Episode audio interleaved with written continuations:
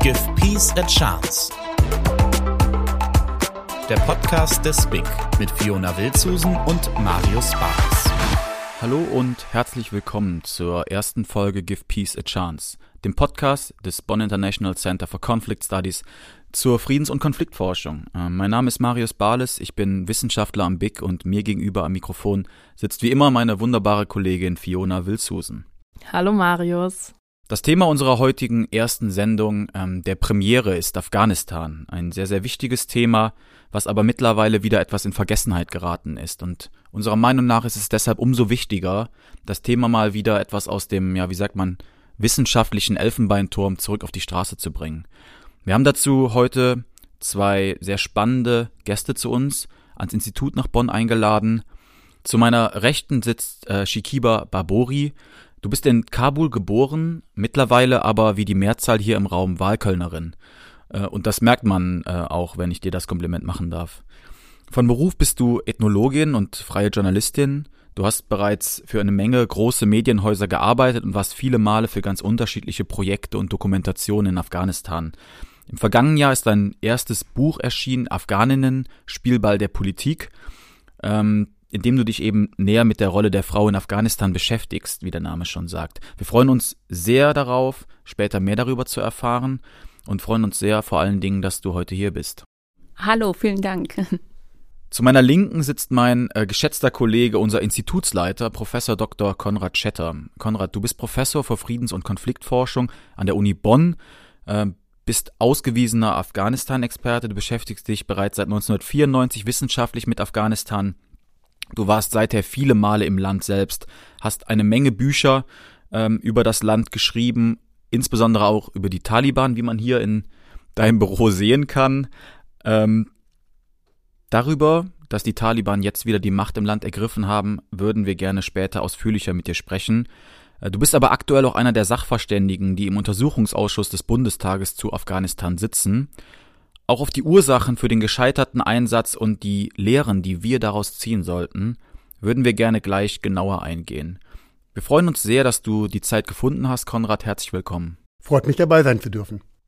So, bevor wir jetzt aber richtig ins Thema einsteigen, machen wir euch heute erst einmal mit unserer ersten Rubrik bekannt, in der wir euch kurz abholen und die wichtigsten Facts zum Thema droppen. Konflikt kompakt. Am 15. August 2021 erobern die Taliban Kabul und rufen das Islamische Emirat Afghanistan aus. Die Bilder der folgenden Tage haben sich ins Gedächtnis gebrannt. Eltern, die ihre Babys durch Zäune an US-Soldatinnen reichen, Menschen, die sich an startende Flugzeuge klammern oder während des Starts aus den Turbinen fallen. Auf der anderen Seite haben wir europäische PolitikerInnen, darunter auch die Bundesregierung, die komplett überfordert wirken der ehemalige Außenminister Heiko Maas gesteht beispielsweise öffentlich ein, wir haben die Lage falsch eingeschätzt. Doch auch wenn das den Anschein erweckt, als ob die Machtergreifung der Taliban aus dem Nichts kam, blicken wir in Afghanistan auf eine lange Geschichte von Konflikten zurück. 1979 marschierte die Sowjetunion in Afghanistan ein. Seither kommt das Land nicht mehr zur Ruhe. Mit der sowjetischen Invasion beginnt ein zehn Jahre andauernder Krieg zwischen kommunistischer Regierung und der von den USA unterstützten Mujahedin. Die Sowjetunion zieht 1989 ab, die Kämpfe im Land setzen sich jedoch fort. 1996 übernehmen die Taliban die Herrschaft im Land. Mit den Anschlägen vom 11. September rückt Afghanistan wieder in den Fokus. Die USA werfen der Taliban-Regierung vor, Al-Qaida zu unterstützen. Die UN-Resolution 1368 stuft die Anschläge als Angriff auf den Weltfrieden ein und legitimiert so eine militärische Intervention, die im Oktober 2001 beginnt. Die von den USA angeführte Offensive erobert bereits im November die Hauptstadt Kabul. Die Taliban sind gestürzt und eine Übergangsregierung wird eingesetzt. Trotzdem bleiben die internationalen Truppen im Land. 2003 übernimmt die NATO die Führung der Mission, die fast 20 Jahre andauern wird und der viele Soldatinnen und Zivilistinnen zum Opfer fallen. 2020 verkündet Donald Trump den Abzug der amerikanischen Truppen aus Afghanistan. Auch sein Nachfolger Joe Biden hält daran fest. In der Folge beschließt die NATO im April 2021 das Ende ihres Einsatzes.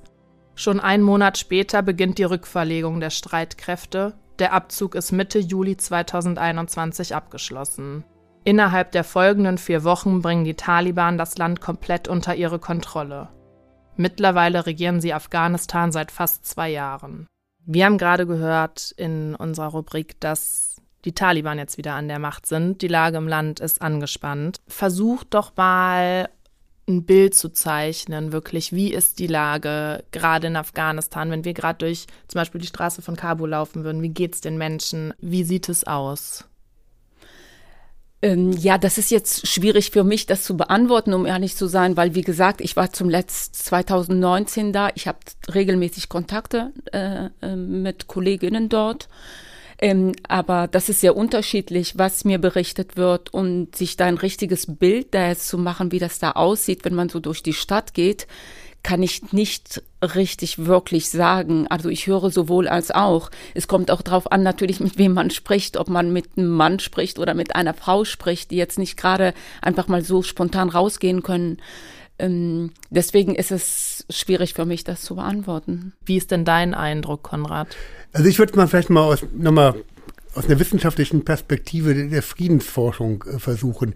In der Friedensforschung unterscheiden wir ja immer zwischen positivem äh, Frieden und negat äh, negativem Frieden. Also negativer Friede, die Abwesenheit äh, von, von Gewalt äh, und positiver Friede, dass das sozusagen dann eben äh, dann eher zu einer äh, äh, Chancengleichheit der Bevölkerung kommt. Ähm, was wir mit der Machtübernahme der Taliban sehen konnten, ist das Erreichen eines negativen Friedens auf Kosten eines positiven Friedens. Ich will das gerne ausführen.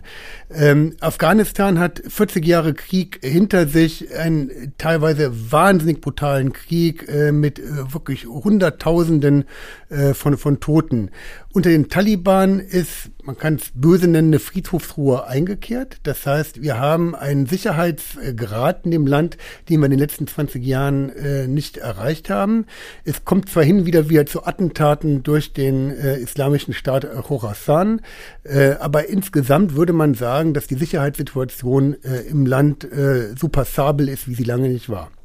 Auf der anderen Seite wurde diese Sicherheit dadurch erkauft, äh, dass viele Menschen von der Gesellschaft ausgeschlossen wurden. Ähm, das Thema Frauen ist ja auch bei uns angekommen, äh, betrifft aber auch eher ethnische Minoritäten. Es betrifft den, den Arbeitsmarkt, auf dem die Taliban ganze Gruppen rausdrängen. Das heißt, es ist sozusagen eine Situation erstanden, in der nur ein kleiner Zirkel der Gesellschaft ähm, äh, an äh, diesem Frieden partizipiert und der sozusagen äh, gekauft wurde dadurch, dass viele Menschen äh, doch äh, herausgedrängt wurden, ausgegrenzt wurden. Und das sieht man natürlich vor allen Dingen auch auf der ähm, humanitären Ebene, dass eben über 80 Prozent der Bevölkerung äh, in bitterer Armut leben äh, und wirklich vom Hungertod bedroht sind. Mhm. Du hast jetzt die Sicherheitssituation gerade angesprochen, ähm, dass sie erstmals recht passabel ähm, ist, dass zugleich aber Frauen und Minoritäten ausgeschlossen werden.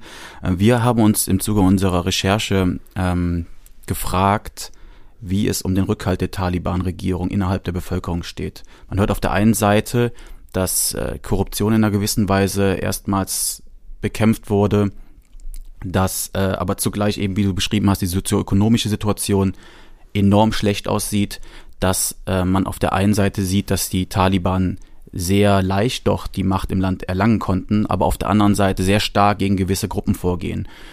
Wie steht es um die um den Rückhalt der Taliban innerhalb der Bevölkerung? Verfügen sie da über eine breite Machtbasis? Hat sich das stark verändert in den letzten Jahren? Naja, also ich glaube, es gab ja immer ähm, in den letzten 20 Jahren immer wieder Untersuchungen, wo genau das nachgefragt wurde. Und da kam an sich durchgehend raus, dass ähm, an sich ähm, äh, immer um die circa acht bis zehn Prozent der afghanischen Bevölkerung mit den Taliban sympathisierten. Äh, nie mehr. Und ich glaube auch, wenn man die ähm, das Erstarken der Taliban und äh, den, den Rückkehr zur Macht der Taliban beobachtet, äh, kam dies nicht dadurch zustande, dass die Bevölkerung Hurra rief und sagte, hey, äh, wir sind jetzt unterstützen die Taliban, sondern es ist einfach die Menschen, diesen Krieg satt hatten, indem sie an sich nicht kannten, dass die eine Seite besser war als die andere war, einfach wieder ihren normalen Alltag wieder haben wollte. Das heißt, es gab an sich nie, würde ich behaupten, einen enorm starken Rückhalt in der Bevölkerung. Es gab eher sowas wie, äh, sind das kleinere Übel. Äh, sicherlich spielt in Afghanistan der Stadt-Land-Unterschied eine große Rolle. Auf dem Land hat man noch die, die, die Taliban noch eher akzeptiert, äh, während in den Städten, das war schon ein Problem, dass die Taliban in den 90er Jahren hatten, äh, die sagen eher auf Widerstand äh, gestoßen sind. Das hat sich nicht geändert. Ich würde sogar sagen, dass eben, und das kann man in den letzten Monaten gut beobachten, die Taliban immer stärker ihre eigenen Klientel äh, in Ämter bringt, äh, zur Macht bringt, ähm, dass das dazu führt, dass äh, eine ich würde mal sagen, eine große Resignation in der Bevölkerung über die Taliban herrscht.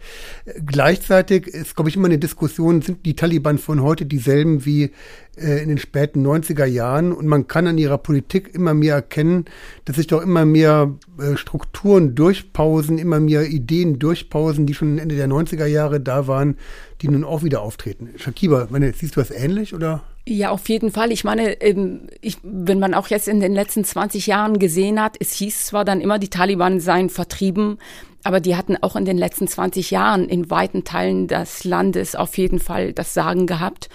Und äh, das heißt, die, also jetzt, ich kann gar nicht sagen, dass die ländliche Bevölkerung jetzt sich zu den Taliban ähm, äh, geschlagen haben, sondern die waren da immer vor Ort gewesen. Die einfach, die gab es immer, auch in den letzten 20 Jahren. Und ähm, das ist eine Sache. Und die Korruption war das wirklich auch einfach das größte Problem im Land der letzten 20 Jahre, weil sehr viele Gelder nach Afghanistan geflossen sind. Und das hat viele Menschen dazu gebracht, ähm, die Talib also sich für die Taliban auszusprechen, ähm, so Ländereien, was vielen Leuten weggenommen worden war äh, aus äh, öffentlichen Stellen äh, der Regierung. Und die Leute waren einfach da sehr davon genervt und waren den satt gewesen und die Taliban hatten versprochen, dass die sich dafür einsetzen würden, dass diese Sachen wieder geregelt würden, dass die Korruption zurückginge und dass die äh, Landthema irgendwie wieder geregelt würde und die Menschen wieder ihr, ihr, ihr Besitz bekommen würden.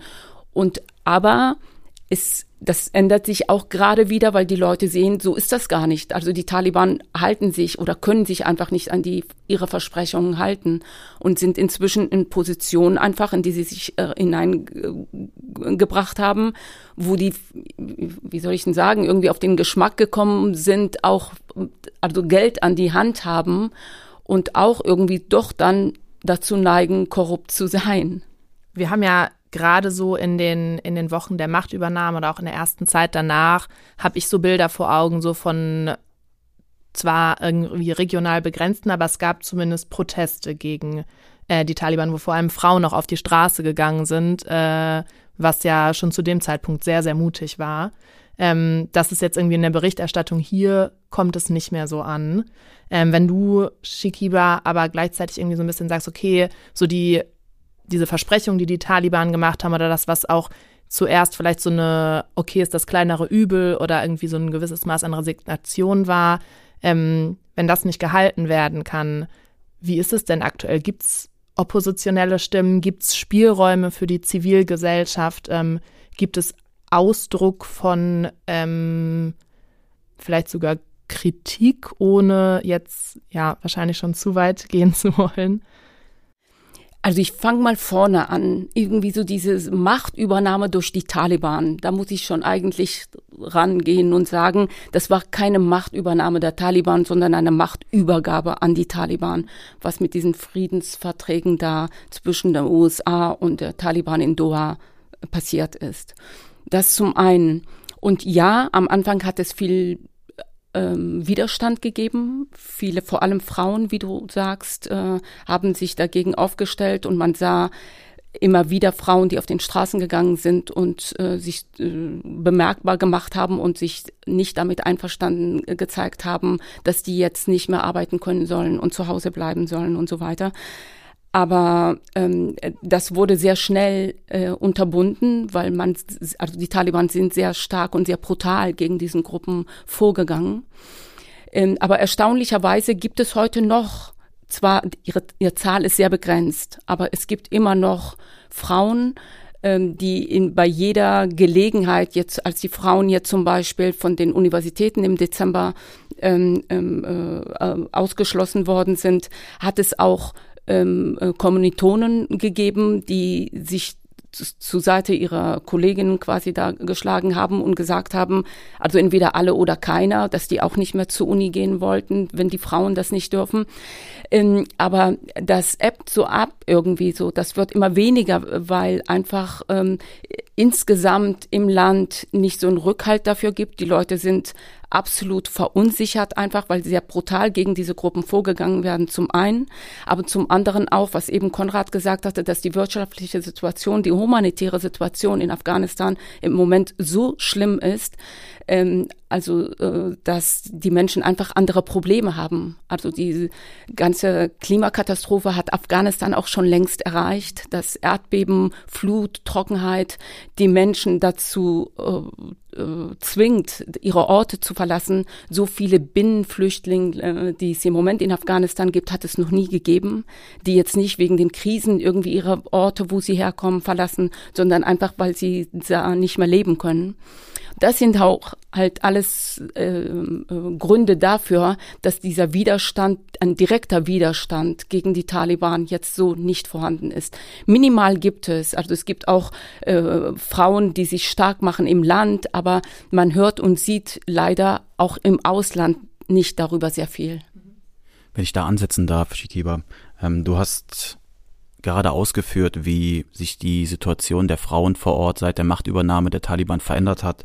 Es gibt ein Bildungsverbot, es gibt ein Arbeitsverbot innerhalb von NGOs für Frauen, äh, ein Burka-Erlass und äh, Einschränkungen in der Bewegungsfreiheit, dass Frauen beispielsweise nicht in öffentliche Parks gehen dürfen. War die Situation der Frauen denn vor der Machtübernahme der Taliban besser? Ähm, die Frage in der Hinsicht an dich und daran anknüpfend, weil du vorhin über die ähm, gesellschaftliche Basis der Taliban gesprochen hast, hat der NATO-Einsatz auch dazu beigetragen, dass die Taliban innerhalb der Bevölkerung rekrutieren konnten, beispielsweise hinsichtlich westlicher Drohnenkriegsführung? Ähm, ja, definitiv ja. Also das ist ja auch irgendwie so, dass die Taliban auch in den letzten 20 Jahren immer mehr äh, sich positionieren konnten, war das definitiv mit ein Grund, äh, dadurch, wie die NATO im Afghanistan vorgegangen ist. Was die Situation der Frauen betrifft, ähm, ähm, nee, war, sie war auch in den letzten 20 Jahren im Land nicht anders. Der Grund ist einfach, dass man 2001, als die NATO nach Afghanistan reingegangen ist, Deutschland mit, das war ja, die Situation der Frauen war ja ein Grund. Man hat ja gar nicht klar sagen können, warum dieser Einsatz. Man hat ja mit den, ob man jetzt das Land demokratisieren wollte, die Terroristen irgendwie ähm, ähm, vertreiben wollte oder die Frauen irgendwie stärken wollte, man hat ja mit diesen drei Themen so sehr hin und her jongliert, um auch einfach diesen Einsatz zu legitimieren. Das heißt, in den Großstädten, vor allem Kabul, hat man sehr viel investiert innerhalb dieser Einsatzes in den letzten 20 Jahren. Aber ähm, das galt nur für die Großstädte. Mhm das ist halt einfach so, wenn man in den Provinzen auch in den letzten 20 Jahren gesehen hätte, äh, genauer hingeschaut hätte, für die hatte sich auch in den letzten 20 Jahren nichts verändert. Mhm. Also ich würde da auf jeden Fall zustimmen, Shakiba. Ich glaube, man ähm, äh, dann darf wirklich, äh, äh, man hat, glaube ich, in einer gewissen Weise auch hier im äh, Westen sich eine Halluzination hingegeben, dass man nach Afghanistan geht und jetzt hier die Gesellschaft äh, grundsätzlich ähm, umorganisiert, äh, was einfach eine Illusion war und nicht funktioniert hat. Den anderen Punkt, den würde ich ganz gerne mal ausführen. Ich glaube, wir sehen immer äh, diese 20 Jahre äh, Intervention in Afghanistan als ein Scheitern des Westens an. Was wir weniger betrachten, ist mal aus der anderen Perspektive. Es war ein Erfolg der Taliban. Äh, und es war ein Erfolg der Taliban. Ich glaube, es sind verschiedene Faktoren äh, zu nennen. Man muss ja wirklich einfach sagen, die haben als eine äh, Guerilla-Organisation äh, mit vergleichsweise wenig Geld äh, eine sehr erfolgreich sukzessive das Land zurückerobert. Und natürlich haben da verschiedene Faktoren eine große Rolle gespielt. Natürlich, wo wir kaum reden, eine internationale Finanzierung, die die Taliban hatten. Nicht nur durch die Drogenökonomie, sondern eben auch durch Länder wie Pakistan, Katar oder Saudi-Arabien, die gleichzeitig Verbündete mit den USA war. Das muss man sich mal auf der Zunge zergehen lassen. Ähm, muss gleichzeitig sagen, dass die Taliban vermochten, eine enorme Kriegsmaschinerie aufzubauen, mit Krankenhäusern, die sie in Pakistan hatten, äh, mit Renten für, äh, für versehrte ähm, äh, Kämpfer und, und, und. Also eine enorme logistische Leistung. Und man muss sehen, Shakiba hat es angedeutet, äh, dass sie vermochten hier ähm, doch mit ganz ähm, äh, unterschiedlichen äh, Motiven in der afghanischen Bevölkerung Stimmungen auszunutzen. Da sehen wir natürlich auf der einen Seite die Verfehlungen der NATO, äh, Beschießung von Hochzeiten, ähm, ist mir ein Beispiel von Hausdurchsuchungen von Zivilisten, die natürlich in der Zivilgesellschaft äh, nicht sehr gut ankamen, aber eben natürlich auch andere Momente, dass sie sich immer wieder als eine nationale Bewegung äh, aussprachen, mal sagten, Afghanistan wurde noch nie jemals von einem äh, einer ausländischen Macht, weder von den Briten noch von den Sowjets länger besetzt. Und auch die Amerikaner werden das nicht schaffen. Äh, ich glaube, dass dieses nationale Moment eine große Rolle spielte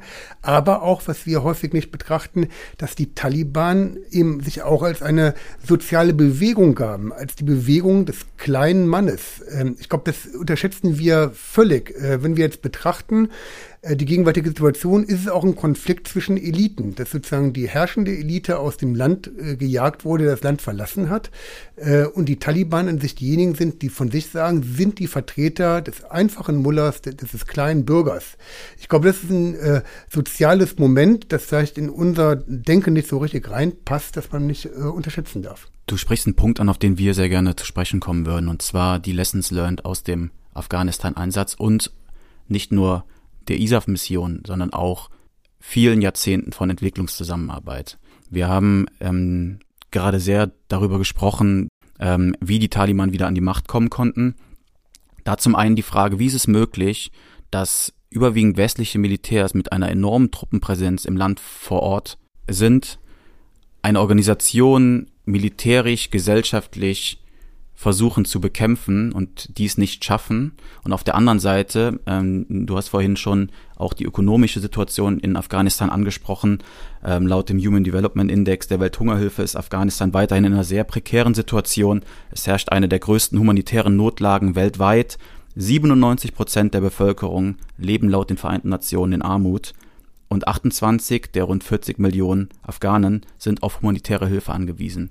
Wie ist das möglich? Mal zugespitzt, nach 40, 50 Jahren von Entwicklungszusammenarbeit, nach einem 20-jährigen Einsatz mit Bodentruppen, mit zivilgesellschaftlichen Akteuren vor Ort, ist die humanitäre, die wirtschaftliche und politische Situation die, die ihr gerade geschildert habt. Was sind eure Erklärungen für diesen Status quo?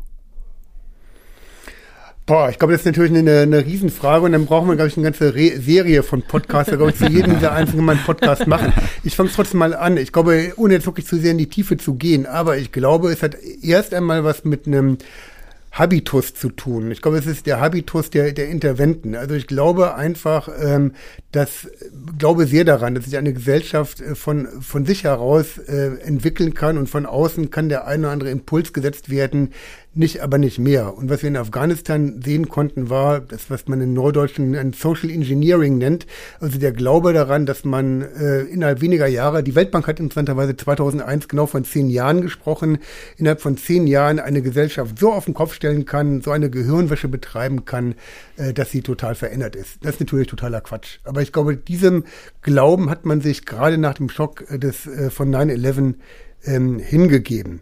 Ähm, vielleicht diese verschiedenen Fragen. Ich glaube, die militärische Frage äh, ist, glaube ich, eine, äh, eine, eine ganz, äh, ganz einfache. Woran will ich schon einen Talib in Afghanistan erkennen? Das heißt, die Militärs sind durch das Land geirrt und wussten gar nicht, wen, wen sie, wo ihr, wo ihr Feind war, wer ihr Feind war in einem Terrain, äh, das sie, äh, das sie nicht äh, kannten.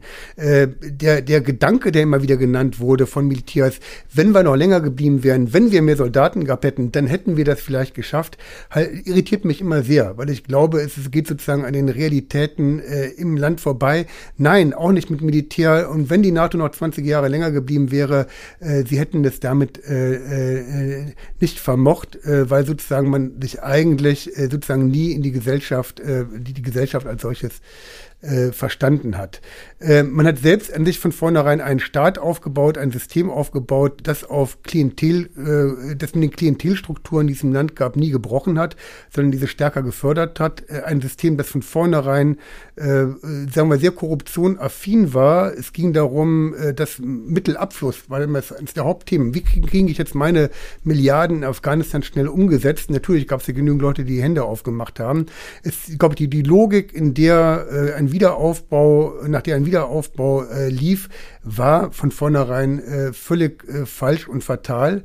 Was wir in Afghanistan immer erlebt haben, man hat sich nicht die Zeit genommen. Man hat sich nicht die Zeit genommen, das Land zu verstehen und auch man hat sich nicht die Zeit genommen, äh, äh dass Afghanen selbst über ihr Land entscheiden, sondern ich habe so häufig erlebt, neben Ministerium saß neben dem Minister ein amerikanischer und ein europäischer äh, Berater, die dem mehr oder weniger die Hand geführt haben, gesagt haben, was sie zu tun haben sollten. Und so kann man an sich an sich muss man sich nicht wundern, wenn an sich dann etwas dabei rauskommt, dass sozusagen man ein Potent potemkische Dörfer nach westlichem Vorbild baut, was aber mit den afghanischen Realitäten wenig zu tun hat. Definitiv, das finde ich auch ganz genau so. Und zudem kam es noch, weil einfach, also mit den Afghanen, mit denen man zusammengearbeitet hat, das waren meistens Leute, die aus der Diaspora zurückgekommen waren und in Afghanistan für sich auch eine Chance gesehen haben, einfach zum einen wieder in die Heimat zurückzugehen, aber gleichzeitig auch einfach ja zu arbeiten, Geld zu verdienen.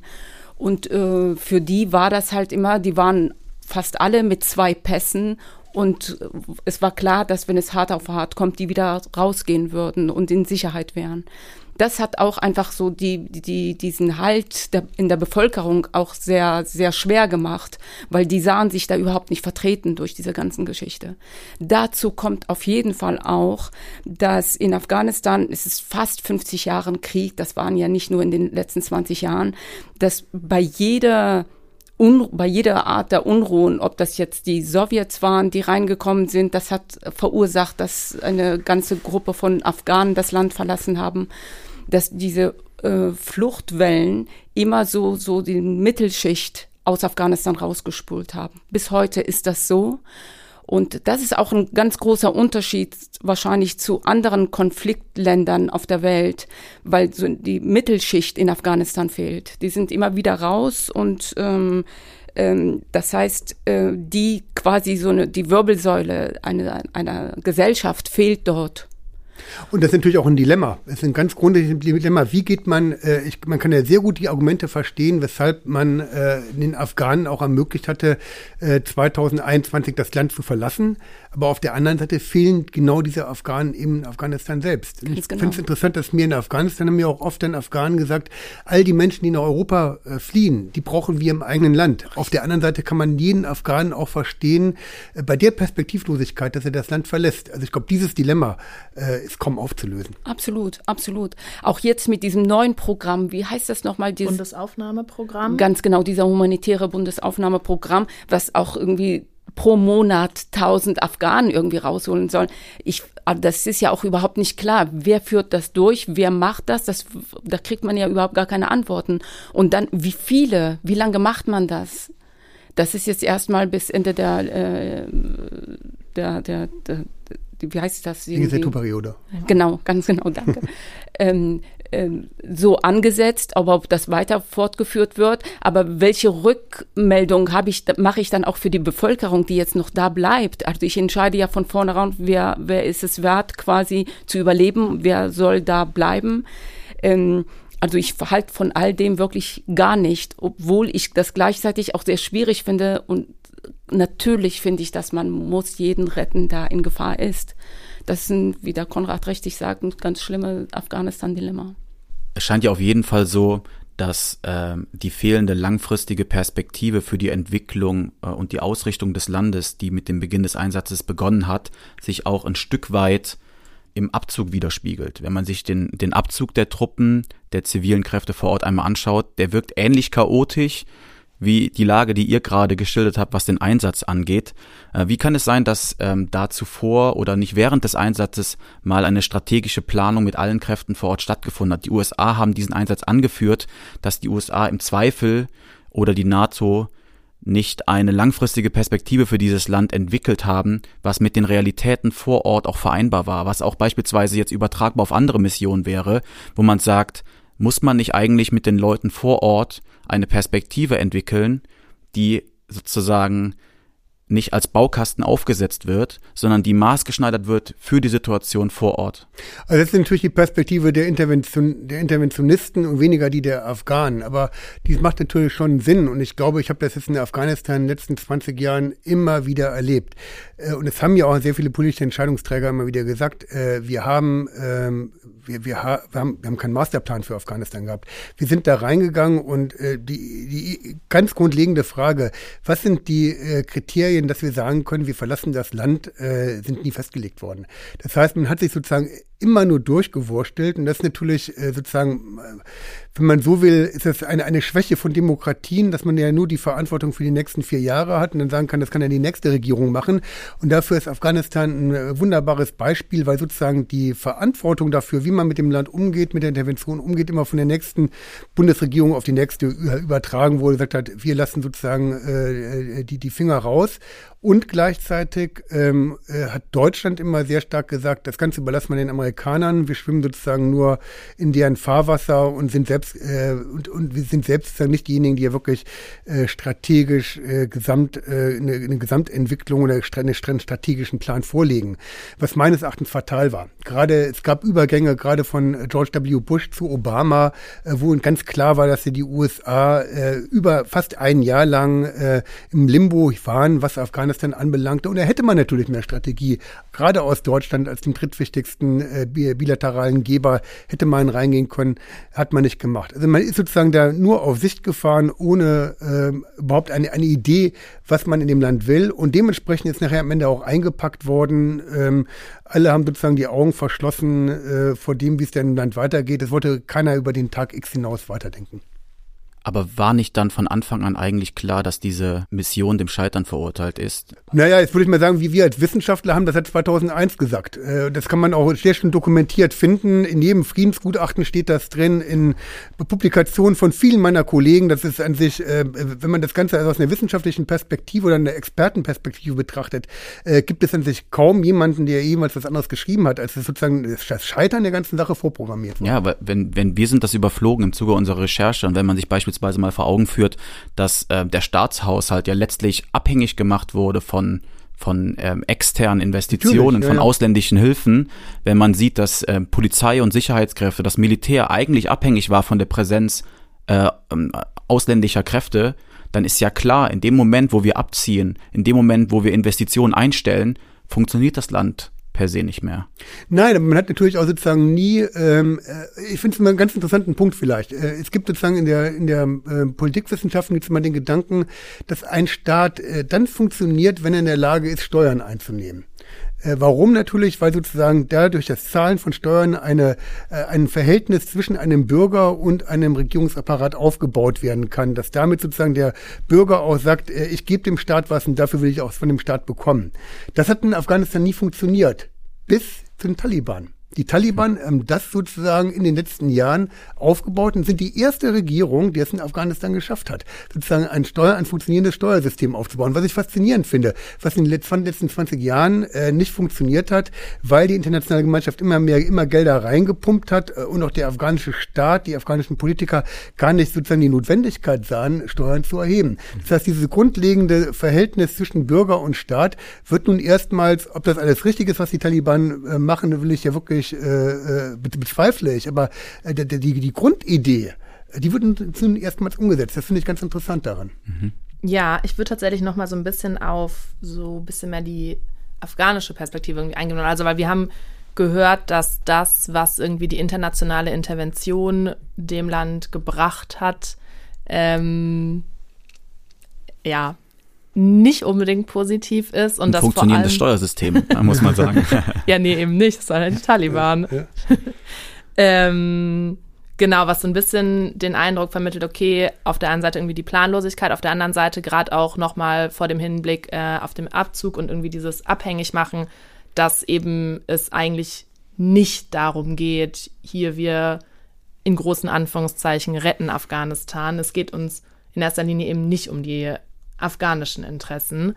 Ähm, und ich glaube gerade auch nochmal so mit, mit dem Abzug und auch dem Zurücklassen der Ortskräfte ähm, hat es nochmal, oder kann ich mir zumindest vorstellen, dass das viel mit den Menschen nochmal gemacht hat, mit den afghanischen Menschen, mit dem Vertrauen auch irgendwie in die internationale Gemeinschaft. Shikiba, kannst du uns so ein bisschen irgendwie was dazu sagen? Ja, also Vertrauen ist da ein ganz wichtiger Punkt, was diese komplette Afghanistan-Situation betrifft, weil genau das ist, was die Afghanen von Anfang an, seit Beginn des Einsatzes nicht hatten, mhm. weil man wusste, dass dieser militärische äh, Einsatz äh, in Afghanistan einfach total falsch war weil in diese ganzen 9-11-Sachen hatten Afghanen ja überhaupt gar, damit gar nichts zu tun.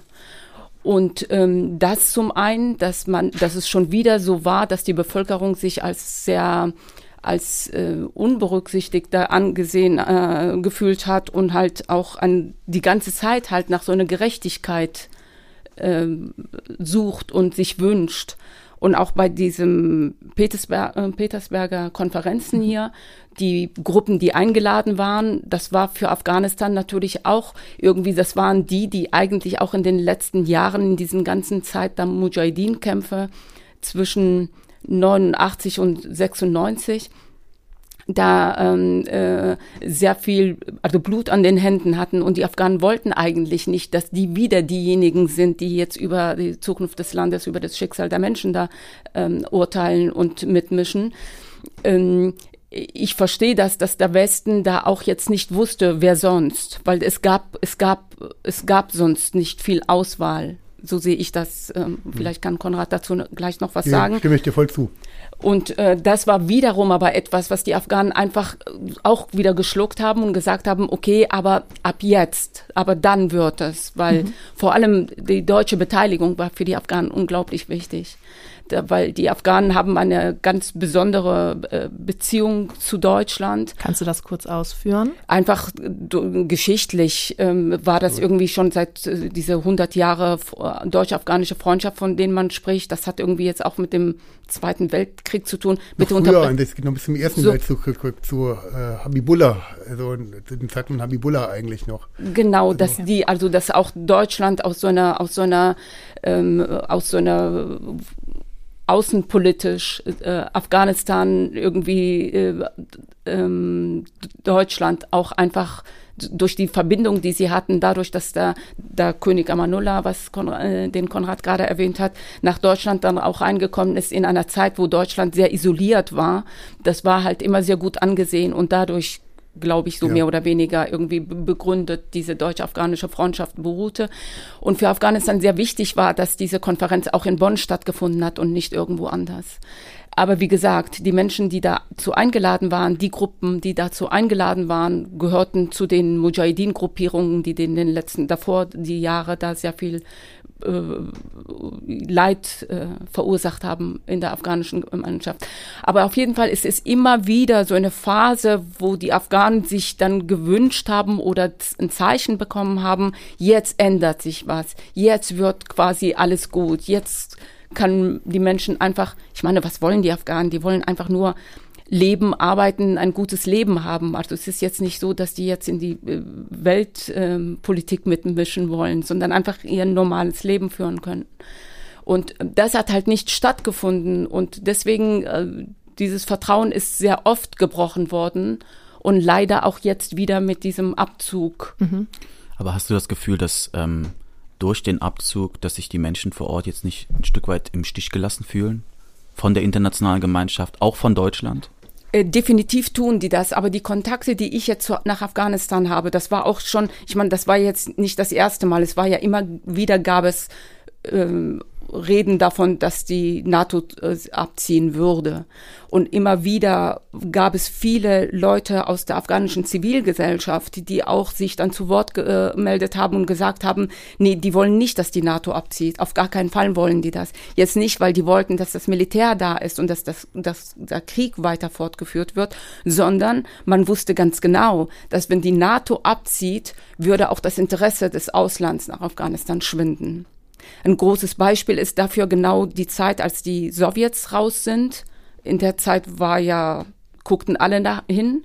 Die Sowjets waren raus und kein Mensch hat sich mehr äh, für Afghanistan interessiert. Mhm. Und das waren eigentlich so die schlimmsten Kriegsjahre in Afghanistan, diese Mujahideen-Kämpfe, die, da, die da stattgefunden haben. Und ähm, das ist halt einfach, das war der Grund dafür, dass man, ich meine, was auch jetzt tatsächlich jetzt ist, ne? Da, mhm. wir hatten auch damit heute begonnen zu sprechen, wie wenig Afghanistan in den Medien es irgendwie präsent ist und darüber gesprochen wird. Wobei ich glaube, das natürlich auch eine große Hypothek gegenwärtig für die Politik ist, weil ja einige Politiker sich hingestellt haben und gesagt haben, wir lassen euch nicht wieder alleine, wie wir es Ende der 80er Jahre getan Richtig. haben. Das wird nicht wieder passieren. Richtig.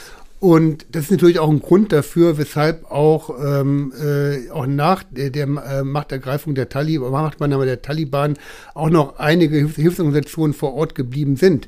Aber wir erleben natürlich, dass genau dies wieder passieren wird. Wir erleben im Moment genau, dass Afghanistan wieder in die Vergessenheit gerät, äh, dass das Lippenbekenntnisse sind äh, und äh, sozusagen äh, da dieses, dieses Bekenntnis, wir werden Afghanistan nicht wieder im Stich lassen, äh, dass man dem nicht trauen kann.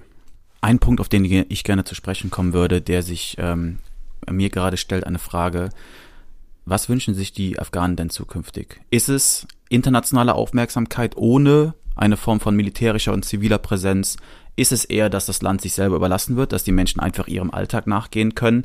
Was aber wiederum dazu führt, dass die Taliban an der Macht sind, dass die Situation die ist, die ihr schildert. Ich frage mich so ein bisschen auch dahin übergehend, wie kann eine zukünftige Zusammenarbeit mit Afghanistan aussehen? Was wünschen sich die Afghanen denn zukünftig von Deutschland, von der internationalen Gemeinschaft? Wollen sie in Ruhe gelassen werden? Wollen sie internationale Präsenz? Wollen sie internationale Entwicklungshilfe?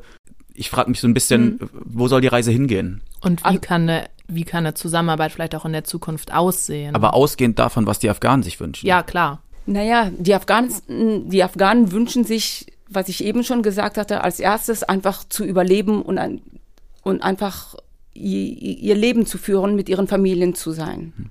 Also das heißt in einer Art Frieden. Wie dieser zustande kommt, ist im Prinzip egal. Aber die Sache ist jetzt einfach, ich meine, gut, die Taliban-Regierung ist jetzt da und ich glaube, da machen wir uns nichts vor. Die, das wird auch bleiben. bleiben. Mhm. Also da ist jetzt erstmal jetzt äh, nicht großes Spiel, da irgendwie, äh, das irgendwie die Situation dahingehend zu verändern. Die Sache ist jetzt nur so zukünftig, weil es geht ja, das hat, wurde ja, egal wer gerade dazu zu Afghanistan sich, ob Konrad oder ich dazu was gesagt haben, irgendwie ganz deutlich, es geht nicht um Afghanistan, es geht nicht um die Afghanen, es geht einfach um dieses Stück Land in dieser Position, in der sie ist.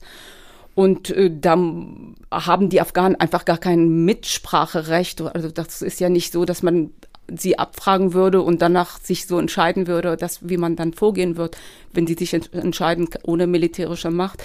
Aber die andere Sache ist natürlich jetzt, und ich finde, da muss irgendwie so der Westen ähm, so langsam mal sehen, was, wirklich was auch welche Rolle man zukünftig in Afghanistan haben möchte, weil die China und Russland, vor allem China im Moment, der sehr aktiv ist und mhm. sehr da mitmischt und auch ähm, Andeutungen immer mehr macht, dahingehend, äh, was die Taliban sich wünschen, öffentlich anerkannt zu werden. Und, ähm, und wenn die beiden, also China und Russland, jetzt da mehr drin ist, dann ist der Westen raus. Mhm. Ich glaube, das sind, glaube ich, ganz wichtige, sind verschiedene ganz wichtige Punkte. Ich glaube, zum einen erleben wir natürlich, dass in den letzten 18 Monaten äh, Afghanistan unter den Taliban vor allen Dingen auf ihrer, aufgrund ihrer Frauenpolitik immer mehr in eine Isolierung schlittern. Niemand hat bisher die Taliban äh, anerkannt und wie du sagst, das kann sich ändern. Es gibt ein paar Länder, die sich das äh, vorstellen können, die eher äh, äh die den Nachbarstaaten zuzurechnen sind. Gleichzeitig sehen wir, die Vereinten Nationen prüfen gerade, ob sie ganz rausgehen aufgrund der frauenfeindlichen äh, Politik der Taliban. Äh, wir steuern im Moment auf eine ganz brenzliche Situation zu. Ähm, äh, die internationalen Geber, ob das Deutschland ist, England, USA, machen überwiegend humanitäre Hilfe, hier und da noch ein bisschen Entwicklungszusammenarbeit, wenn es gerade darum geht, zivilgesellschaftliche Organisationen zu unterstützen im Kleinen, machen nur humanitäre Hilfe, geraten, Stichwort feministische Außenpolitik, immer stärker unter Druck, überhaupt noch in Afghanistan äh, was zu machen. Auf der anderen Seite, wenn sie rausgehen, dann wissen sie, dass sie draußen sind da geht es nicht nur darum, sozusagen, das, was man 20 Jahre aufgebaut hat. Es geht eigentlich auch darum, äh, dann werden Strukturen, Institutionen, die man aufgebaut hat, äh, die gibt man einfach preis. Und das heißt, wenn man jetzt einmal rausgeht, geht man morgen nicht wieder rein, dann, dann ist man draußen. Und das heißt sozusagen, äh, man darf nicht unterschätzen, wie aufwendig es ist, in ein Land hineinzugehen, äh, dann wieder rauszugehen, dann wird man nicht einfach wieder reingehen. Und natürlich ist es so, dass äh, sich gegenwärtig Allianzen äh, bilden, äh, weil Afghanistan auch geostrategisch strategisch von Bedeutung ist.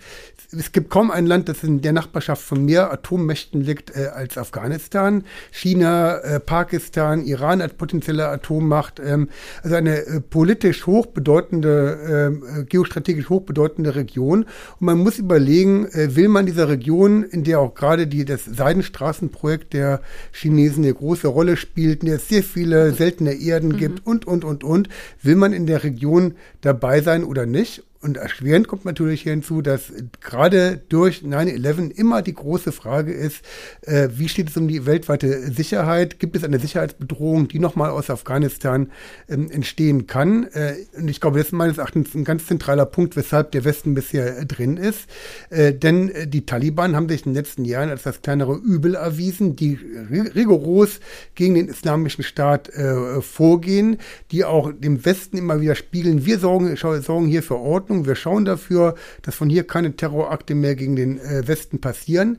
Ob das noch eingehalten wird, wenn der Westen die humanitäre Ab Hilfe abzieht, das ist eine ganz große Frage. Darf ich da noch anknüpfen gerade? Und zwar die Frage, auf dem basierend, was du vorhin gesagt hast, Konrad, kann man langfristig mit einem nichtstaatlichen Akteur zusammenarbeiten? Es gibt viele Lehren in der Vergangenheit, die dagegen sprechen würden, meiner Meinung nach. Und vor allen Dingen auch vor dem Hintergrund, dass die Taliban, ähnlich wie andere nichtstaatliche Akteure wie die Houthis im Jemen, sehr viel versprechen, eben schon auch in dem Prozess 2021, wo sie versprochen haben, Frauenrechte einzuhalten. Man hat gesehen, was daraus geworden ist. Jetzt hat man im Zuge dieses Doha-Abkommens 2020 zugesichert den USA, dass man kein Rückzugsort für Terroristen wird, dass dort eben keine langfristige Rekrutierung mehr stattfindet, von der aus eine Bedrohung für die USA ausgeht. Ist das realistisch?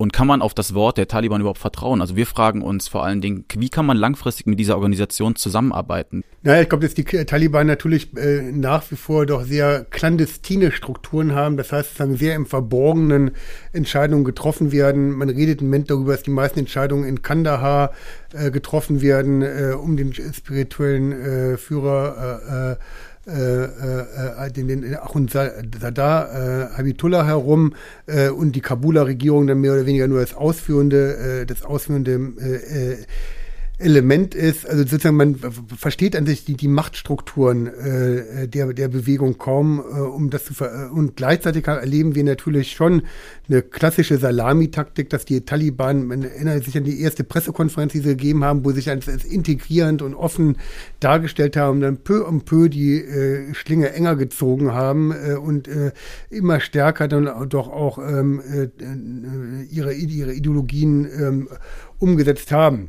Äh, das nimmt natürlich der ganzen Bewegung äh, eine Glaubwürdigkeit. Gleichzeitig sehen wir, äh, denn Shikiba und ich sehr einig, dass die Taliban es auch gezeigt haben, Leute, wir sitzen hier fest im Sattel und ihr müsst mit uns über kurz und lang müsst ihr mit uns rechnen. Ähm, gleichzeitig haben wir die Situation, es gibt die, die, wie die politische Verfasstheit Afghanistans unter den Taliban aussieht, äh, weiß keiner. Was unter Scharia zu verstehen ist, weiß keiner. Das heißt sozusagen, es gibt sozusagen gar keine, gar keine, auch von den Taliban heraus bisher gar kein, äh, gar keine Vision oder gar keine Idee, äh, wie dieses äh, Land aussehen soll. Dass da natürlich die internationale Gemeinschaft äh, sich da in einer abwartenden Position befindet und auch wahrscheinlich auch meines Erachtens noch längerfristig befinden wird. Also ich sehe nicht, mhm. dass die Taliban in den nächsten Jahren äh, in irgendeiner Weise anerkannt äh, werden. Die internationale Gemeinschaft hofft darauf, dass sich, glaube ich, allmählich Strukturen herausbilden, in denen die Taliban auch internationales äh, Recht äh, äh anerkennen und darauf sozusagen dann irgendwann der Punkt sein wird, dass die, dass die Regierung dann äh, vielleicht in eben äh, in eine internationale Ordnung eingepasst werden kann. Aber davon ist man wirklich noch meilenweit entfernt. Gibt es aus einer, wenn ich da ganz kurz noch anhängen darf, aus einer politikwissenschaftlichen Perspektive Strategien, wie man nichtstaatliche Akteure dahin bringt, dass sie internationale Normen und ähm, Regeln anerkennen? Ob es eine Strategie gibt. Ich glaube, ähm, was glaube ich ganz, ganz zentral ist, wir dürfen nicht so vorstellen, und wenn man, wenn man sagen, man erkennt es nicht an, dass es eine völlige Isolierung der Taliban bisher gibt, sondern Kommunikation findet immer statt. Und ich glaube, man darf nicht vergessen, die Europäische Union hat etwa ein Verbindungsbüro äh, in äh, Kabul. Selbst wenn man humanitäre Hilfe macht, und da humanitäre Hilfe ist total apolitisch äh, und äh, äh, neutral und so weiter, auch da findet eine Kommunikation statt. Das heißt, man ist sozusagen immer in einem Prozess, wo man sich mit dem anderen austauscht und über diese Kommunikation auch äh, gewisse Dinge versucht zu lenken und gewisse Einblicke in eine Organisation zu bekommen. Ich glaube, darüber kann man den nichtstaatlichen Akteure immer wieder deutlich deutlich machen, äh, wo gewisse Grenzen sind, in welche Richtung er sich entwickeln muss, äh, damit er eine größere Akzeptanz gewinnt. Auf der Ebene läuft das in sich sehr, sehr stark informell ab. Aber ich finde, dass einfach die letzten 20 Jahre haben es gezeigt, dass man einen Staat und Bevölkerung nicht dahin bringen kann, lenken kann. Also mhm. ich meine, was ich jetzt dazu denke, sei mal dahingestellt, aber die Realität. Ja, aber die Realität hat uns das gezeigt, ja. einfach, dass das nicht möglich war. Deswegen das zum einen. Zum zweiten halt, wir haben gar keine andere Wahl halt, als uns mit den Taliban irgendwie zu engagieren. Äh, aber gleichzeitig ist das alles irgendwie so auf einem sehr, sehr unstabilen Boden, weil den Taliban kann auf keine Seite äh, äh, getraut werden. Übrigens auch die unter sich können sich nicht aufeinander verlassen, weil wie der Konrad eben sagte, es gibt halt diese Kabul-Gruppe, Kandahar-Gruppe, es gibt Kataris, noch Kataris mhm. in Pakistan und Apropos Pakistan, und das ist jetzt nicht nur China und der Westen und Russland, sondern auch die Nachbarstaaten Afghanistans spielen da jetzt eine Rolle. Inwiefern äh, dieses Grenzgebiet ähm, Afghanistan-Pakistan spielt da eine ganz große Rolle für die Afghanen. Das wird auch sehr oft im Westen einfach komplett ignoriert, dieses Problem. Ähm, und ähm, ja, aber ich hoffe nicht, dass ihr jetzt fragt, welche Lösung für die Zukunft Ja, wobei ich glaube natürlich, wenn jetzt sagen wir Länder wie Pakistan, China, Katar äh, die Taliban anerkennen würden, ja. würde das zu einer enormen äh, Dynamik führen. Mhm. Ich glaube, wenn äh, es glaube ist die Frage, wenn es wirklich die ersten Icebreaker gibt, die da wirklich äh, sagen würden, okay, wir erkennen die Taliban an, äh, was auch natürlich vielleicht auch aufgrund der geopolitischen Lage sein kann, auch wenn man dann eben an, an Russland denkt. Wenn das die ersten Länder machen, ich glaube, dann ähm, kann es sein und die Taliban zeigen, dass sie sich sozusagen äh, dann doch ein internationales Recht zeigen, dass das dann peu à peu dazu führt, dass auch dann immer mehr Staaten die Taliban anerkennen werden. Da sind wir aber direkt an meinem Punkt, zu meinem Thema, was die Situation der Frauen betreffen. Ja. Weil egal, egal, wer in Afghanistan ist, ob es da König Amanullah, den wir vorhin schon erwähnt haben, oder die NATO es war, oder die Sowjets dazwischen, die NATO danach, oder jetzt es ist, es geht immer um die Situation und die Rechte der Frauen, die da als Spielball gehalten werden. Und ich glaube, man darf echt nicht unterschätzen, dass das Thema äh, Stellung der Frauen der afghanischen Gesellschaft immer ein Kristallisationspunkt ist für Konflikte in dem Land. Und das Definitiv. über die letzten 100 Jahren. Seit Amanullah in den 20er Jahren ist das immer ein Kristallisationspunkt. Also die ganze Frage aller gesellschaftlichen Kommo, hm. äh, Konflikte, ob Kommunisten versus Islamisten, äh, egal welchen Konflikt man nimmt, äh, ob ländliche Bevölkerung gegen städtische Bevölkerung ist, der, der Kristallisation Diskussionspunkt ist immer die Frage der Stellung der Frau. Und hier Absolut. kann man immer wieder von beiden Seiten erkennen, dass sozusagen eine, äh, eine Politik betrieben wird, die eigentlich doch, doch letztlich sozusagen äh, die, die Frauen selbst äh, eher zu Objekten macht und wenig sozusagen ihren Subjektcharakter anerkennt, oder? Ganz klar, ganz klar, so ist es.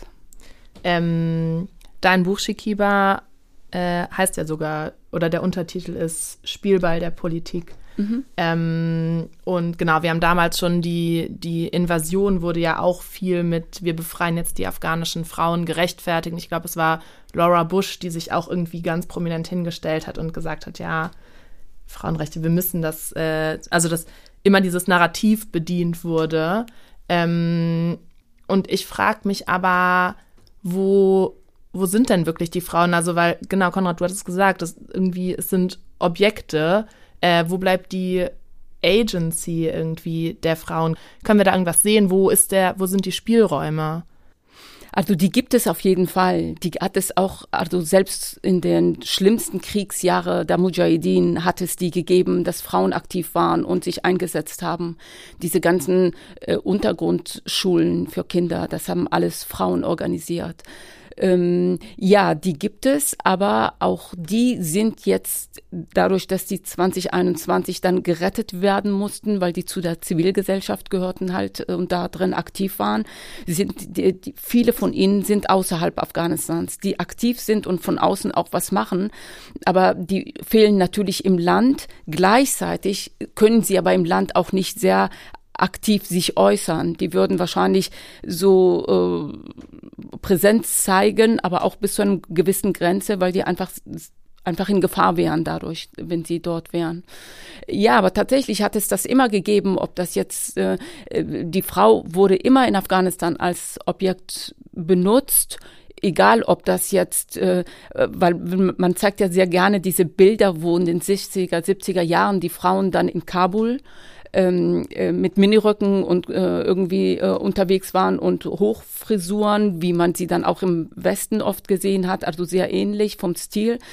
Ähm, aber auch das, das war auch schon politisch eingesetzt. Das war ja immer so eine Öffnung Richtung Westen, was der Regierung immer wichtig war, weil natürlich auch Hilfe und Unterstützung aus dem Ausland gekommen ist, aus dem Westen und gleichzeitig die, ähm, äh, das patriarchale, die patriarchalen Strukturen des Landes, die dann dadurch das Land, die Kultur in Gefahr sahen und dann äh, äh, ja den Nerv des Afghanen dann auch dahin getroffen haben, dass das die Kultur verkauft würde die, äh, und dann die Frauen halt äh, unter die Burka gezwungen haben.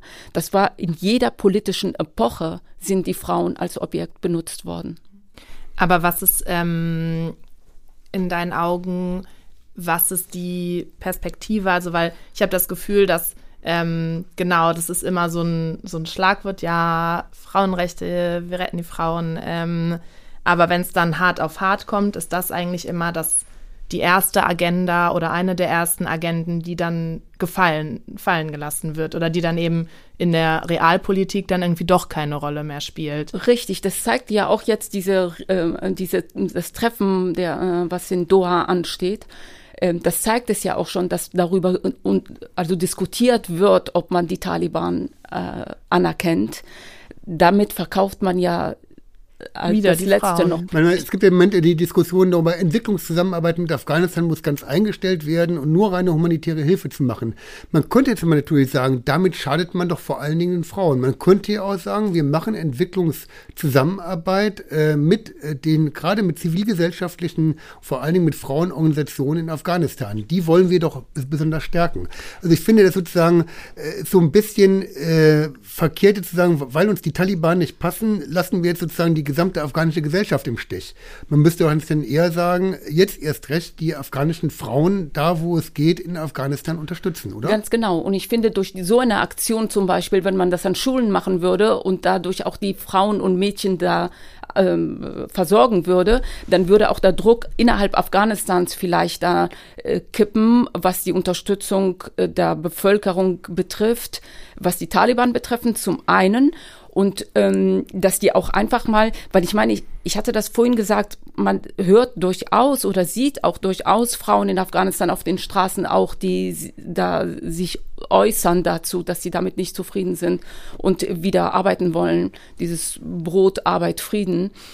Ähm, dass man einfach dadurch die, die, die Jungs mal dazu auch bewegt, auf die Straßen zu gehen, weil das ist ein ganz großer Unterschied, ist auch durch diese ähm, äh, ähm, Proteste, die man im Iran sieht, wie viel diese Frauen im Iran Unterstützung durch ihre Brüder, Männer haben. Das fehlt halt in Afghanistan und ich vermute mal, dass man durch so eine Aktion, wenn es, äh, dass man den Familien hilft, wenn man den Mädchen helfen kann, also dadurch einfach diese humanitäre Hilfe ins Land bringt, dass viel mehr Familien sich auch einfach äh, dafür einsetzen würden, dass ihre Mädchen zur Schule gehen und ihre Frauen Lehrer, als Lehrerinnen arbeiten können. Aber müsste da nicht die Entwicklungszusammenarbeit eigentlich ansetzen, ein gewisses Bildungsniveau innerhalb auch der männlichen Bevölkerung zu erzeugen, was dazu beitragen würde, dass eben auch vor allen Dingen die Männer sich für die Rechte der Frauen einsetzen.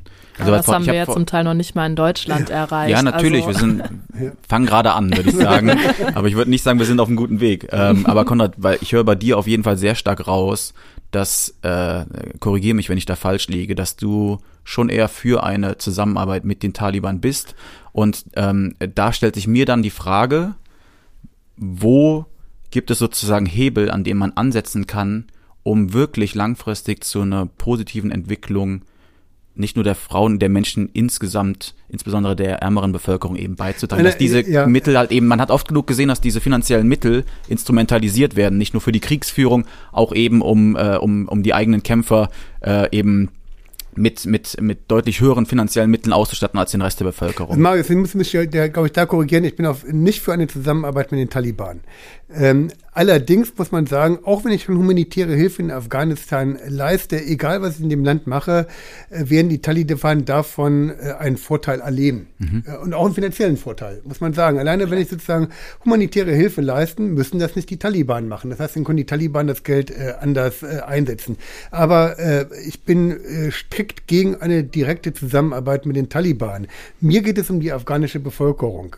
das ist sozusagen, ähm, und auch da gibt es natürlich gute Argumente, Argumente. Es gibt sehr viele, auch gerade in Deutschland, die sagen, jetzt haben wir da 20 Jahre Geld reingepumpt, äh, warum brechen wir jetzt nicht alles ab und lassen jetzt dieses Land da im Hindukusch einfach mal in Ruhe und äh, es ist eh steinzeitlich, mittelalterlich und was man dann alles so hört. Das ist eine Argumentation, die, ist, die ja sehr, sehr stark verbreitet ist. Mhm.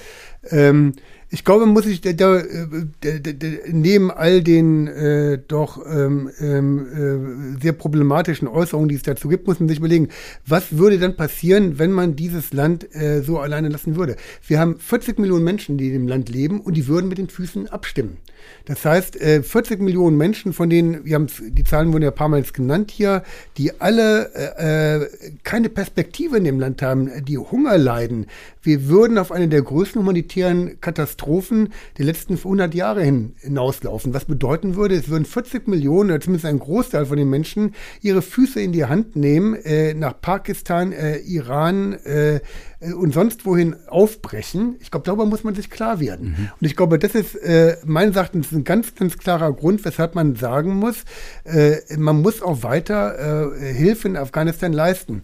Nur humanitäre Hilfe als solches ist etwas, äh, dann äh, schaffe ich gerade sozusagen die Menschen, äh, äh, äh, das, das, nackte Überleben der Menschen zu ermöglichen. Mehr aber mit, damit schaffe ich sozusagen keine Entwicklung im Land und gar nichts. Äh, ich glaube, äh, es ist wahnsinnig wichtig, die Widerstandskräfte in dem Land zu stärken, neudeutsch Resilienz, also dass sich Menschen wirklich, die, die Menschen wirklich hier ein eigenes Überleben absichern können. Und ich würde deswegen ganz, ganz stark hier auf die Menschen gehen und sagen, das ist das, was an sich im Vordergrund stehen müssen. Die Menschen, wie man, und das geht mit Bildung los, du hast das zu Recht genannt, das hat ganz viel mit äh, Bildung zu tun, äh, mit Gesundheit zu tun. Da geht es natürlich auf der einen Seite um Infrastruktur, aber es geht vor allen Dingen auch äh, darum, dass die Menschen in der Lage sein müssen, hier ein Überleben dem Land hinzubekommen.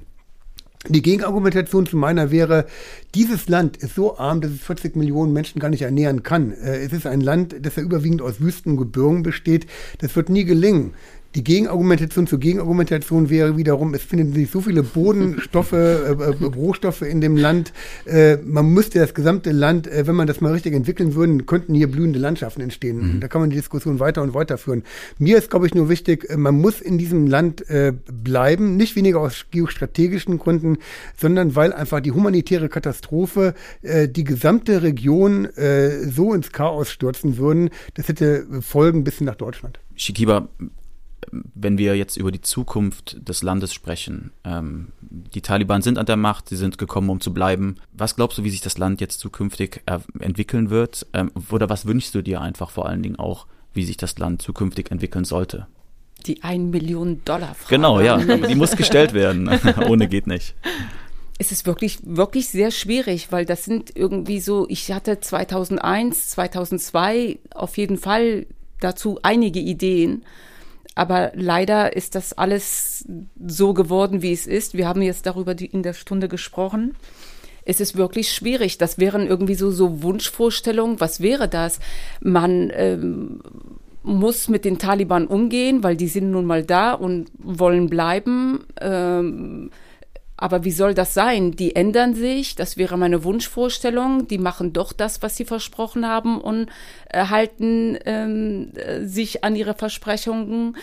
Und ähm, es gibt keine Klimakatastrophe. Was soll ich mir wünschen? Das ist alles irgendwie so wirklich also mehr als naiv, was ich dazu sagen könnte. Also ich glaube, ich würde es ein bisschen, ich, äh, was ich interessant finde, ist, dass wenn man mit Taliban redet, drei von vier Taliban sagen, sie sind für Mädchenbildung, sind dafür, dass Frauen ja. arbeiten.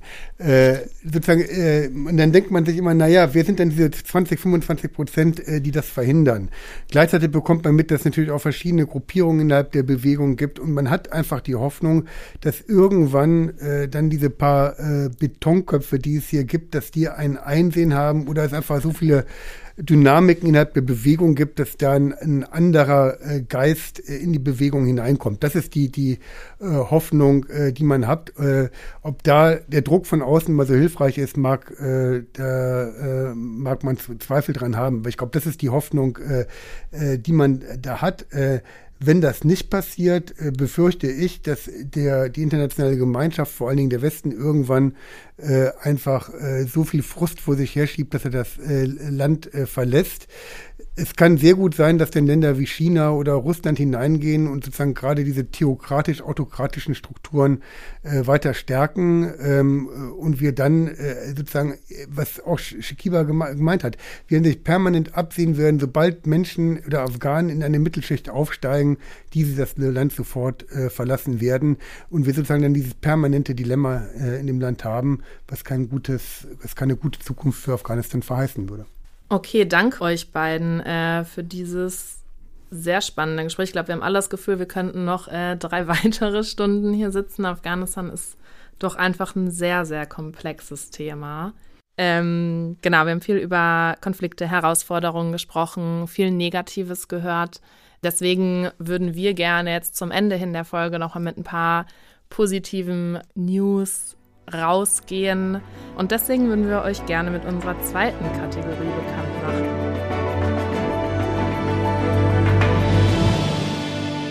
Und hier die Peace News des Monats.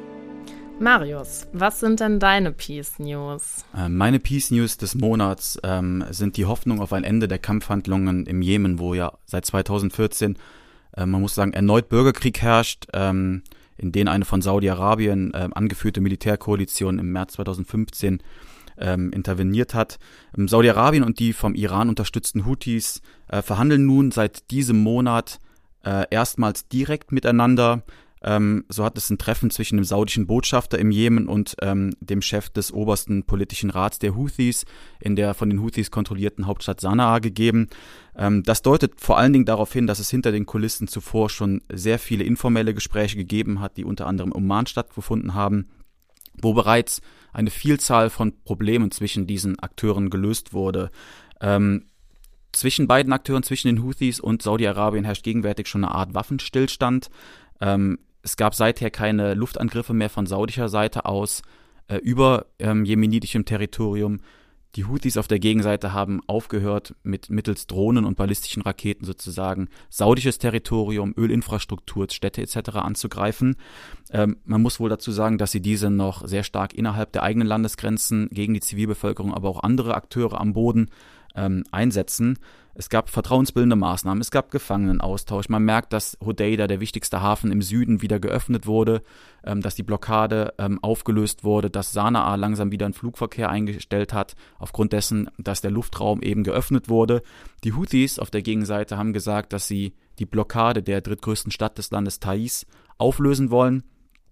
Das ist ein Stück weit mit Vorsicht zu genießen, weil ähnlich wie die Taliban versprechen auch die Houthis immer viel und da muss man drauf schauen, ob sie sich nachher dran halten. Ähm, und ich denke auch, dass es bis zu einem dauerhaften Frieden im Jemen noch ein sehr langer Weg ist. Aber man muss sagen, es ist ein, eine Entwicklung in die richtige Richtung, die ich gerne mit euch teilen würde. Danke, Marius. Das äh, klingt ja wirklich so, als gäbe es zumindest eine vorsichtige Hoffnung. Eine Annäherung, auf, genau. Genau, auf zumindest eine positive Entwicklung.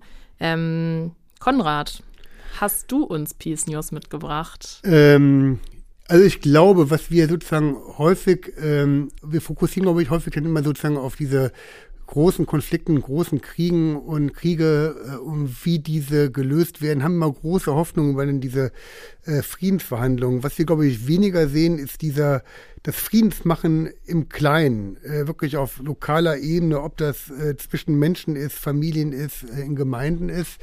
Ähm, ich komme gerade aus Tansania wieder und habe da in einer Region gearbeitet, wo es vor äh, circa 15 Jahren eine enorme Gewalt äh, zwischen äh, nomadischen Gruppen und Bauern gab, bei denen, bei denen ein kleiner lokaler Konflikt, äh, 18 Bauern von den Nomaden umgebracht wurden, was dann zu Gegengewalt geführt hat, äh, in, in einer Region, die wirklich sozusagen destabilisiert wurde.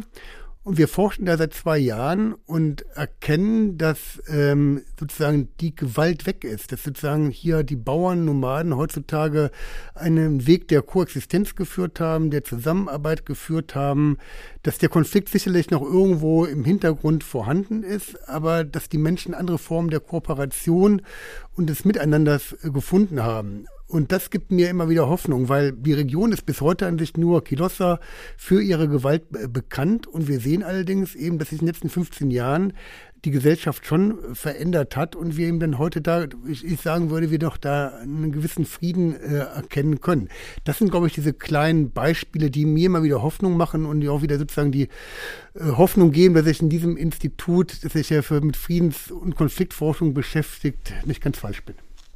Danke, Konrad. Ja, schön auch den Blick nochmal auf, wie du gesagt hast, die, die kleinen Strukturen oder die kleinen Schritte äh, irgendwie zu lenken. Ähm, Shiki, hattest du gesagt, du hast was oder du hast nichts? Was ich auf jeden Fall nennen könnte, ist die Frauenbewegung im Iran, mhm. was ich als etwas sehr Positives sehe. Ähm, ich bedauere das, dass es in Deutschland jetzt zumindest in den Medien kaum noch darüber berichtet wird, ja. dass es so unsichtbar bleibt. Aber äh, wenn ich so durch meine Kontakte irgendwie so dahinschaue, sehe ich das, dass es jeden Tag immer mehr in mehreren Orten, nicht nur in den großen Städten, sondern auch in kleineren Orten immer wieder Frauen gibt, die sich dem äh, Mullah-Regime widersetzen und äh, sich trauen wirklich, weil es geht deren ja auch um Leben und Tod, mhm, wenn ja. die auf die Straße gehen und ähm, ohne oder Kopfbedeckung und so weiter. Und das gibt mir ein bisschen so Kraft und ich hoffe, dass es etwas ist, was aus dem Iran selber entstanden ist und dass jetzt nicht irgendwas von außen irgendwie das Ganze irgendwie manipuliert. Darauf hoffe ich und deswegen bin ich also nicht so ganz entspannt dabei, das zu sagen. Und im Endeffekt natürlich auch, weil ähm, Afghanistan ist mein Thema, afghanische Frauen ist mein Thema und deswegen hoffe ich, umso mehr, dass die iranischen Frauen damit Erfolg haben mhm äh, weil ich denke, vielleicht schwappt das ja irgendwie nach Afghanistan über und das könnte ich mir vorstellen. Mhm. Danke dir. Ja, äh, das hoffe ich auch sehr. Meine Peace News haben tatsächlich auch was äh, mit Frauen bzw. Gewalt gegen Frauen zu tun. Und zwar haben wir heute ja sehr viel ähm, ja, schlechte Entwicklung irgendwie in dem Bereich gehört. Deswegen hat mich die Nachricht sehr gefreut, dass am 6. April diesen Jahres Usbekistan ähm, als zweites Land in Zentralasien Gewalt in der Partnerschaft kriminalisiert hat. Also bis dahin war es so, dass wenn in der Partnerschaft Gewalt ähm, ja, ausgeübt wurde, dass das eher als gehandelt wurde als, ja, wir müssen die Familie beschützen ähm, und die Familie ist das höchste Gut, deswegen regelt ihr das mal. Ähm, genau, und seit April ähm, oder im April hat dann das Oberhaus des Parlaments das Gesetz verabschiedet ähm, oder beziehungsweise erstmal dafür gestimmt, der Präsident muss es noch unterzeichnen, dass Gewalt gegen Partnerinnen und Ex-Partnerinnen kriminalisiert wird und im gleichen Atemzug wurden auch äh, Gesetze zu geschlechtsbasierter Gewalt ähm, verschärft. Das heißt, dass jetzt auch sexuelle Belästigung und sexualisierte Gewalt äh, schwerer geahndet werden. Und dass das jetzt im Parlament einstimmig angenommen wurde, ist, glaube ich, eine, ein kleiner Sieg. Ähm, ja, das freut mich sehr. Fiona, vielen Dank dafür und vor allen Dingen vielen Dank an euch beide ähm, für all die Insights, für die sehr, sehr, sehr interessante Diskussion. Ähm, ich hoffe, euch da draußen hat es auch gefallen. Wenn ihr Rückmeldungen habt, wenn ihr Fragen habt, äh, Feedback, gerne an podcast.big.de. Wir würden uns sehr darüber freuen, wenn ihr den Podcast abonniert, wenn ihr ein Like da lasst, ähm, wenn ihr uns auf den gängigen Streaming-Portalen bewertet. Äh, wir haben noch einige Dinge auf dem Zettel, die wir gerne noch thematisieren wollen. Deswegen erscheint nächsten Monat ähm, schon die nächste Folge von Give Peace a Chance. Äh, wir können schon mal so viel sagen. Wir haben dafür bereits ein sehr spannendes Thema und zwei faszinierende Gäste, die uns zugesagt haben. Die Grüße des Tages gehen raus an unsere ehemalige Kollegin Susanne, die uns im vergangenen Jahr sehr dabei unterstützt hat, dieses Projekt zustande ähm, zu bringen. Wir wünschen euch allen einen schönen Tag und äh, bis bald. Bis bald. Tschüss, bis bald. Tschüss. enforced on the world, not the peace of the grave. or the security of the slave. I am talking about genuine peace, the kind of peace that makes life on earth worth living, the kind that enables men and nations to grow and to hope and build a better life for their children, but peace for all men and women, not merely peace in our time.